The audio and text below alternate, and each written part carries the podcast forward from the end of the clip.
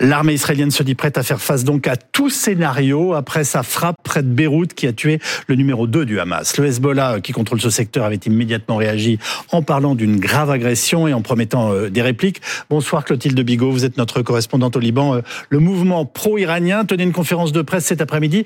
Quel est le message envoyé à Israël ce soir? Alors, c'était un hommage à Qasem Soleimani tout d'abord et aussi à Al-Muhandis, deux chefs de milice tués il y a donc quatre ans. Mais c'était surtout un discours véhément, mais sans réelle menace. Hassan Nasrallah a indiqué que l'événement d'hier était un événement dangereux qui ne resterait pas impuni, mais il n'a donné aucun détail. Le Hezbollah a répété qu'ils étaient prêts pour une nouvelle guerre, prêts pour ouvrir un autre front avec Israël mais encore sans donner aucune preuve. Le discours est donc à la fois pour calmer la base du Hezbollah, une base qui veut aller en guerre, qui veut entrer en guerre contre Israël, mais aussi pour rassurer l'ensemble des Libanais et la classe politique qui, elle, part du principe que le Liban, qui est embourbé dans une immense crise économique, ne peut pas se permettre une nouvelle guerre.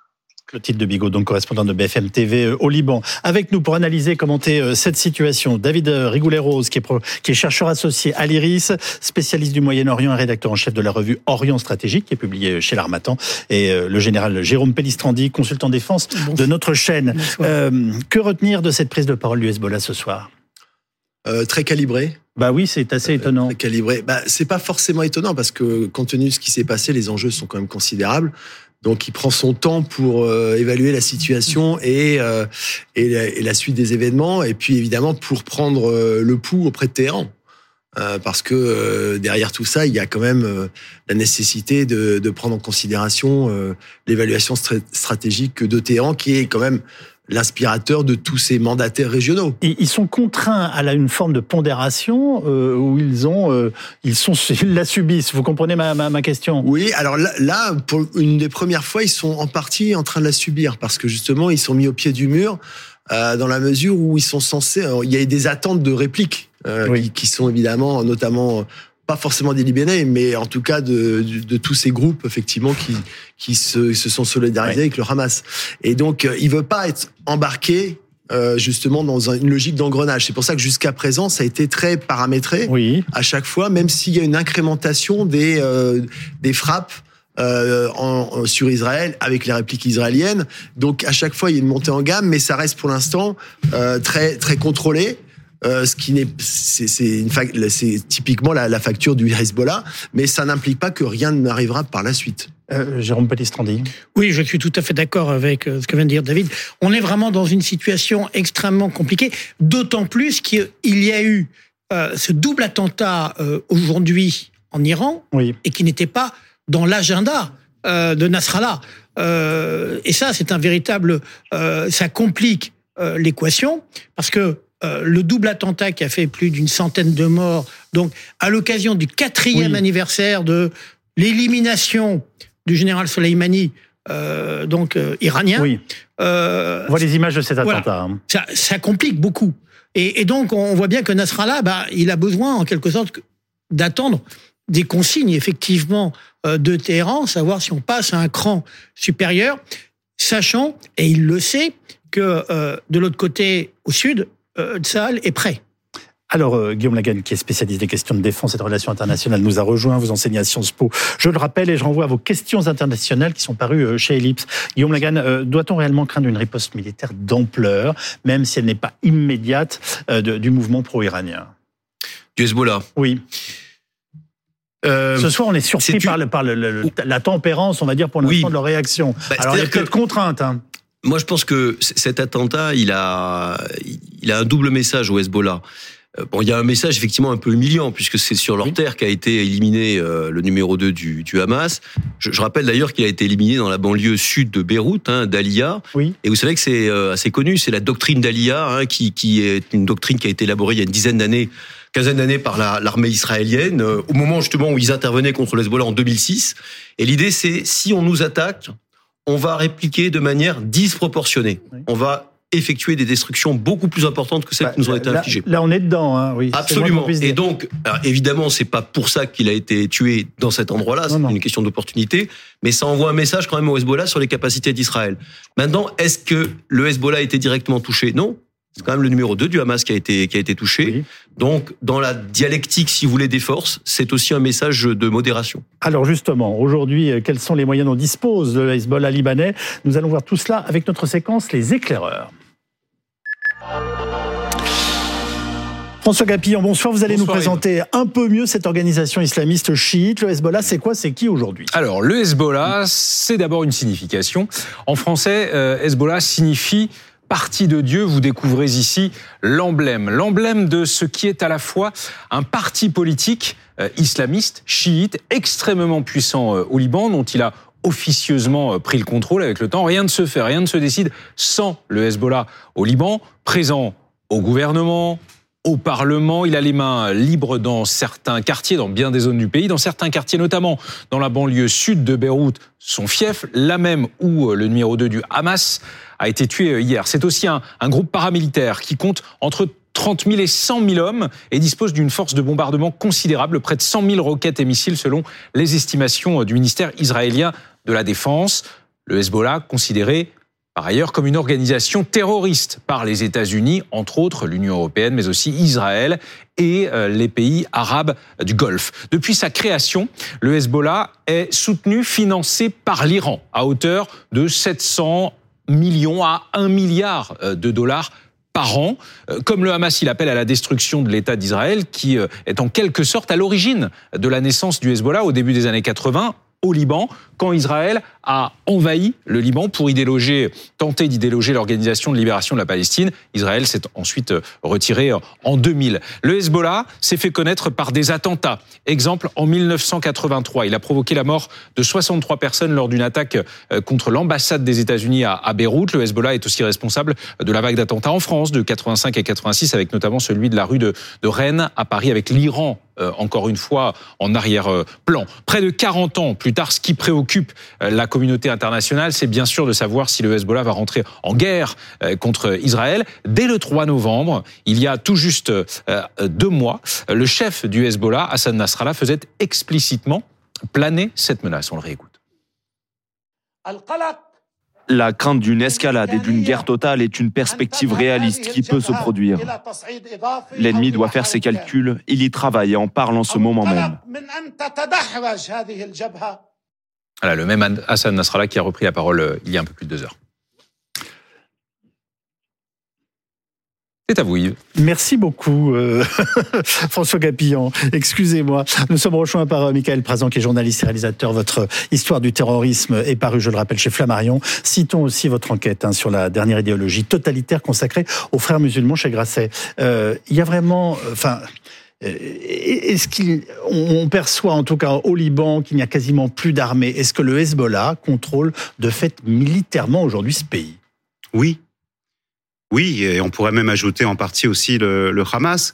Euh, vous savez, c'est un État qui est en pleine déliquescence. En réalité, il n'y a plus vraiment d'État euh, au Liban, et c'est clair que le Hezbollah euh, a la main euh, sur le pays, sur la politique, et évidemment, c'est une force militaire, comme ça a été rappelé à l'instant, absolument considérable. Euh, rien à voir avec le Hamas euh, à Gaza. Une guerre totale déclenchée par le Hezbollah, est-ce que vous y croyez? Est-ce que c'est quelque chose de possible? Écoutez, c'est difficile à dire, mais en l'état actuel de la situation, euh, je ne pense pas. Euh, personne n'y a vraiment euh, intérêt, et d'ailleurs, je n'ai pas complètement suivi euh, le discours euh, de Nasrallah, mais enfin, C'était plutôt pondéré. c'est plutôt pondéré. Il tente plutôt à calmer le jeu. Enfin, il Voire attentiste pour il tout vous fait le dire. service minimum Oui. de, de ce qui a été d'ailleurs euh, commencé euh, dès après euh, les attaques du, du, du 7 octobre. Donc euh, je pense pas qu'il ait envie d'un embrasement, personne n'y tient. Euh, euh, L'Iran, comme vous le savez, est très fragilisé Oui. et je pense que la population libanaise n'a pas du tout envie de revivre ce qui s'est passé en 2006, n'a pas du tout envie, vous savez, c'est un pays qui a connu beaucoup de guerres et, et je pense que Nasrallah, dans cette situation-là, quand même tient la, tient la mesure. Euh, Guillaume Lagan, peut-on comparer la force de frappe du Hamas et celle du Hezbollah? Non, comme euh, M. le Président l'a dit, euh, ce sont deux mouvements un petit peu différents dans le sens où euh, le Hamas est vraiment un mouvement qui est fondé sur la guerre asymétrique, hein, sur la capacité, si vous voulez, à tuer des soldats israéliens euh, dans des embuscades, dans des attentats, dans des attaques un peu inopinées. Le, le Hezbollah, la particularité, c'est qu'il a des capacités militaires beaucoup plus développées. Par exemple, il a une capacité aérienne, il a des capacités de projection de roquettes, euh, de missiles sur le territoire israélien qui sont beaucoup plus importantes que ne le possède le, le, le Hamas. Et puis, et puis, il faut surtout le dire, le Hezbollah, il a combattu depuis 2011 dans la guerre en Syrie. Il a une expérience de la guerre, de la guerre, si vous voulez, conventionnelle classique, beaucoup plus grande que le Hamas. Euh, Michael Présent, quels sont les liens entre le Hamas et le Hezbollah, à part la volonté commune de, de détruire Israël? Ah, c'est des liens déjà euh, fort anciens et d'ailleurs, euh, euh, vous savez, le numéro 2 euh, du Hamas euh, qui a été euh, éliminé hier Oui. était un peu le lien euh, entre euh, différents euh, foyers, euh, disons, qui collaborent ensemble, avec le Hezbollah, euh, bien entendu, mais aussi d'ailleurs euh, euh, avec la Turquie, euh, bon, un peu moins avec le, le Qatar, hein, il y a l'état-major du Hamas qui est, qui est, qui est, qui est là-bas, mais euh, avec le Liban, il y était depuis euh, 2010, donc il a des liens très forts, et vous avez bien vu que euh, l'endroit, l'immeuble qui a été détruit, dans lequel il a été tué, euh, c'est vraiment le bastion euh, en banlieue de Beyrouth du Hezbollah. Donc oui, il y a une collaboration très forte. Ça a été rappelé à l'instant.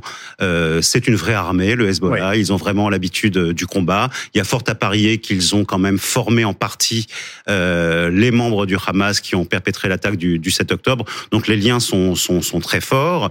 Ça peut sembler paradoxal parce qu'on a d'un côté un mouvement Bah oui. sunnite et d'un côté un mouvement chiite, mais quand on connaît le détail des relations entre, disons, la Mais, République pardonnez-moi, islamique. c'est la haine d'Israël et l'extermination de ce pays qui est leur propos, euh, enfin, qui les lie in fine. Ah bah, c'est a- même le seul, parce Oui, que sur le terrain syrien, par exemple, pour reprendre la, la- l'histoire de la guerre en Syrie, ils étaient dans des camps opposés. Il faut rappeler que le Hamas a quitté la Syrie en 2011 parce qu'il était 2012, ouais, c'est ça. plutôt du côté des rebelles qui étaient à majorité sunnite, alors que le Hezbollah a été appelé par le régime de Bachar el-Assad pour lutter contre ces mêmes rebelles. Et là, ils sont revenus. en- Il y a une réconciliation avec la Syrie. Euh, juste une citation de Nasrallah cet après-midi Oui. qui illustre bien les organisations de la résistance, donc euh, Hezbollah, euh, Hamas, agissent Hum. indépendamment les uns des autres, chacun dans son pays. Nous nous consultons, mais chacun prend ses décisions en fonction de ses intérêts et ceux de sa population. Voilà. Donc c'est ce que Nasrallah a dit cet après-midi. Donc on voit bien cette ambiguïté, on travaille en disant, mais voilà, il y a, il y a des limitations. Il a aussi rappelé que les outils, d'ailleurs, avaient aussi leur propre agenda et qu'ils ne dépendaient pas nécessairement, enfin, Oui. ils n'agissaient pas nécessairement sur ordre Bon, euh, après- de Téhéran. Après, c'est ce que dit Nasrallah, mais je, je pense que quand même, il y a une petite cellule de coordination quelque part. On, on rappelle Téhéran. que les Houthis ont notamment euh, régulièrement en ce moment euh, attaqué des bateaux. Oui, hein. et ce qui est très inquiétant, c'est qu'ils ont le, le- le 24e incident répertorié depuis euh, quelques semaines.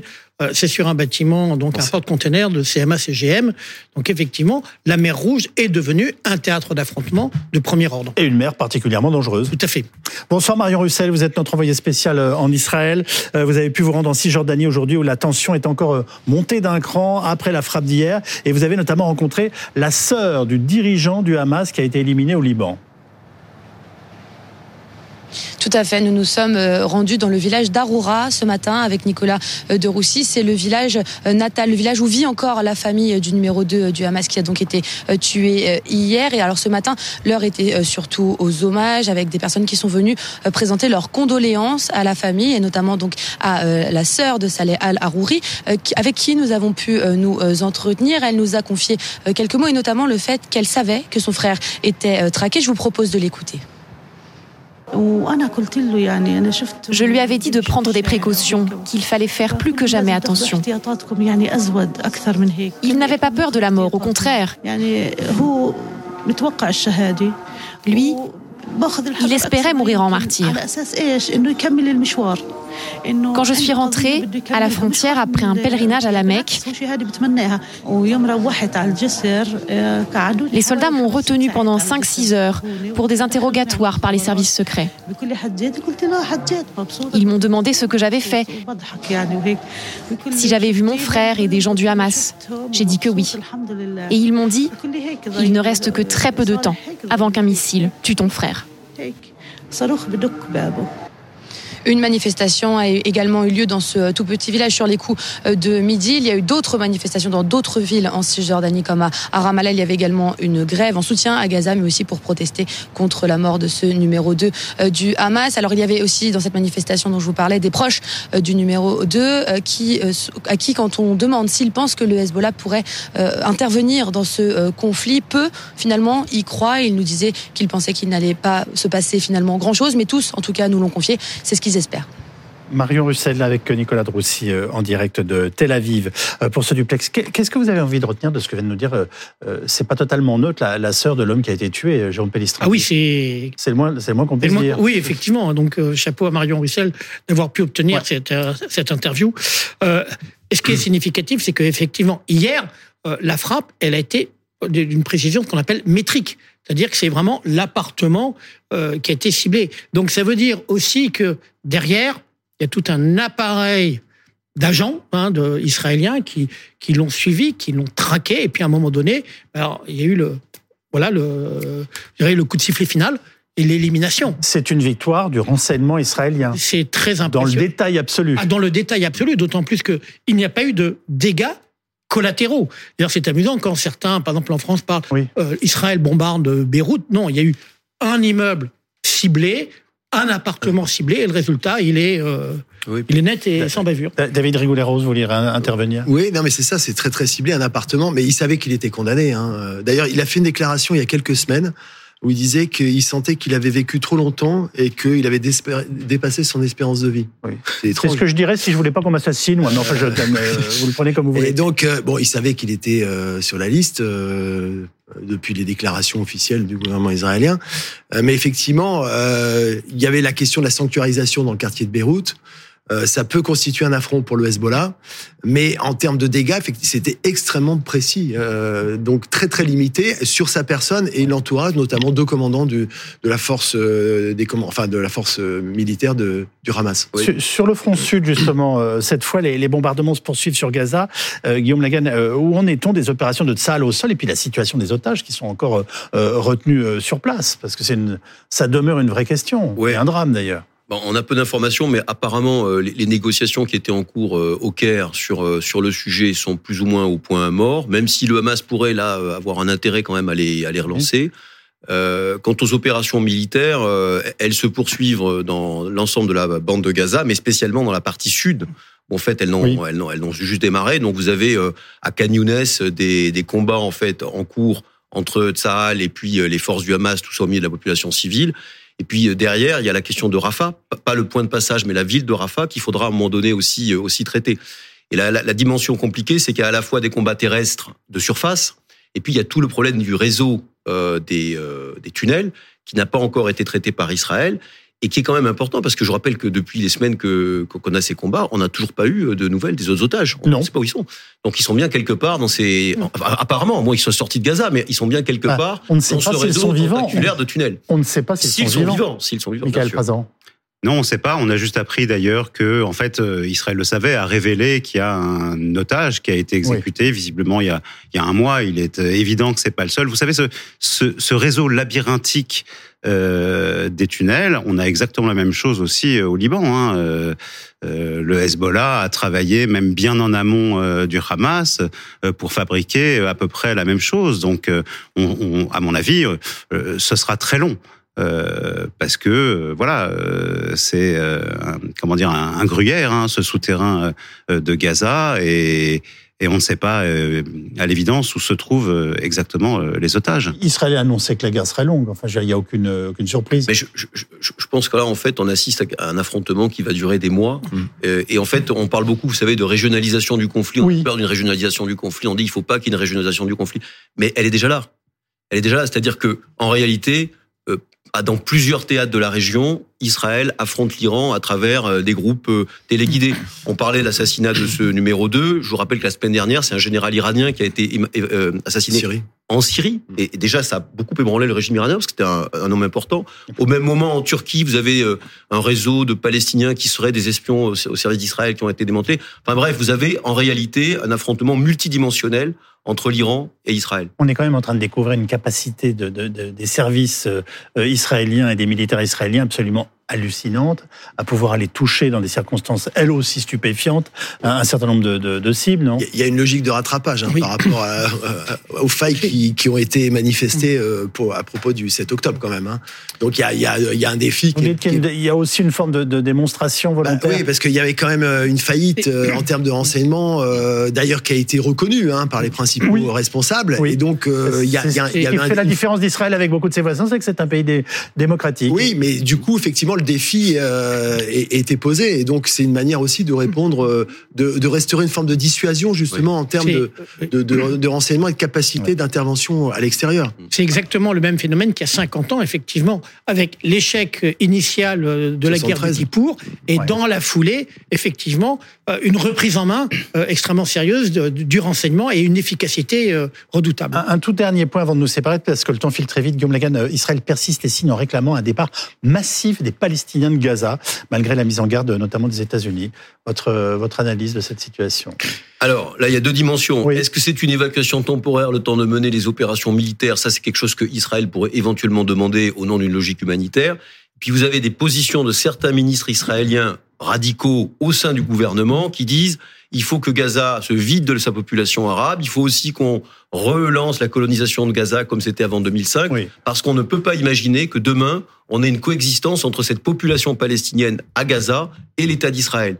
Alors c'est difficile à entendre aujourd'hui, mais ça pose la question de la question, enfin, pardon, du, de la solution politique de cette situation. Parce que là, on a beaucoup parlé de militaires, oui. on a beaucoup parlé d'activités militaires, mais qu'est-ce qu'on va faire de Gaza demain? C'est une question, alors, et là, la, la réponse... Oui, c'est une vraie question, vous avez raison. C'est une vraie question qu'il faut poser. Merci infiniment les uns les autres de vos analyses sur cette situation explosive au Proche-Orient.